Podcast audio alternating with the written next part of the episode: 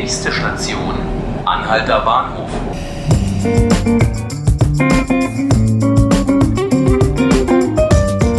Hallo zu 5 Minuten Berlin im Podcast beim Tagesspiegel. Hier ist wieder Helena Wittlich. Und ich stehe heute hier mit Hendrik Lehmann und Michael Geck und wir haben in den letzten Monaten ganz viel zusammengearbeitet, nämlich an dem Projekt Radmesser. Und das würden wir jetzt gerne heute ein bisschen näher vorstellen und würde einfach mal Hendrik bitten. Hendrik, erzähl doch mal ganz kurz, worum es in dem Projekt überhaupt geht. Genau, wir haben uns schon seit Jahren überlegt, ähm, wie man besser das Sicherheitsgefühl von Radfahrern auf der Straße beschreiben könnte.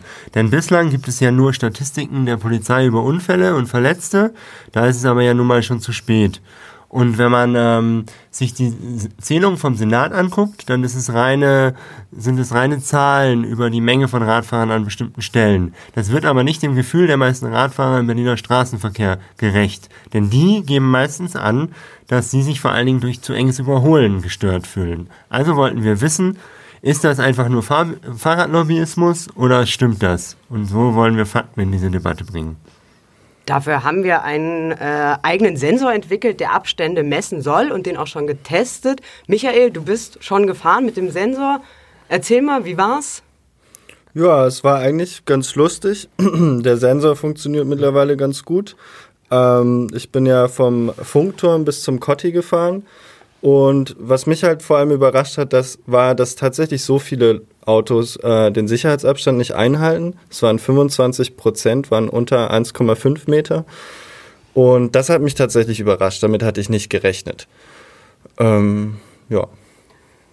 Kannst du vielleicht einmal kurz erklären, wie dieser Sensor so funktioniert, dass wir eine Vorstellung bekommen, was der misst und äh, wie man das am Ende dann berechnet? Äh, der Sensor misst mit Hilfe von Ultraschall den Abstand nach links und rechts. Wir können nach links unterscheiden, wer wen überholt hat.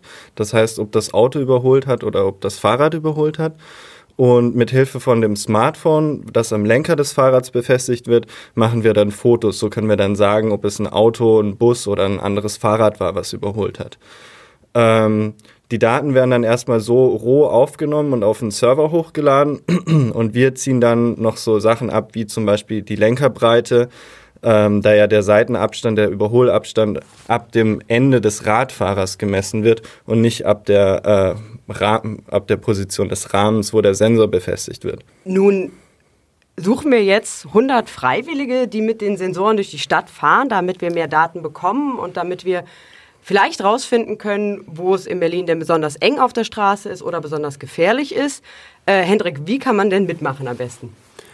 Genau, man kann einfach erstmal auf unsere Webseite gehen und sich das Projekt angucken, falls man das noch nicht gemacht hat. Ähm, tagesspiegel.de slash Radmesser. Und dort gibt es einen extra Punkt ähm, Mitmachen. Das ist das vierte Kapitel. Und dort kann man sich auf verschiedene Weisen beteiligen. Erstmal kann man eine Umfrage ausfüllen, was man selber so erlebt hat im Berliner Radverkehr und was sich als unsicher anfühlt und was nicht. Das wollen wir auch schon auswerten. Und dann kann man sich mit dieser Umfrage aber auch anklicken, dass man sich bewerben will. Und dann suchen wir 100 möglichst unterschiedliche Teilnehmerinnen und Teilnehmer aus. Unterschiedlich, das heißt für uns zum Beispiel so gleich viel Männer wie Frauen, das heißt möglichst aus allen Postleitzahlen und Bezirken, möglichst alte und junge Menschen und ähm, auch Leute, die viel fahren, genauso wie Leute, die eher Gelegenheitsfahrer sind. So können wir dann hinterher sehr interessante Analysen machen. Zum Beispiel, ob mehr Abstand gehalten wird zu Senioren oder zu Leuten mit Kindern auf dem Fahrrad. Wir können herausfinden, ob Leute mit Helm enger oder weiter überholt werden, denn das ähm, suggerieren manche älteren Studien und wir können vielleicht herausfinden, ähm, wie bestimmte Ortsteile andere Verhaltensweisen von Autofahrern gegenüber Radfahrern prägen. Wer weiß, vielleicht sind die Leute in Kreuzberg ja viel netter zu den Radfahrern als in Spandau oder umgekehrt. Das ist auf jeden Fall eine spannende Geschichte und es bleibt spannend. Schauen Sie also vorbei auf äh, dem Radmesserprojekt und wir würden uns freuen, äh, wenn Sie uns Feedback geben. Äh, alle Folgen des Podcasts gibt es unter tagesspiegel.de slash podcast. Das waren Helena Wittlich, Hendrik Lehmann und Michael Geck über das Radmesserprojekt. Tschüss!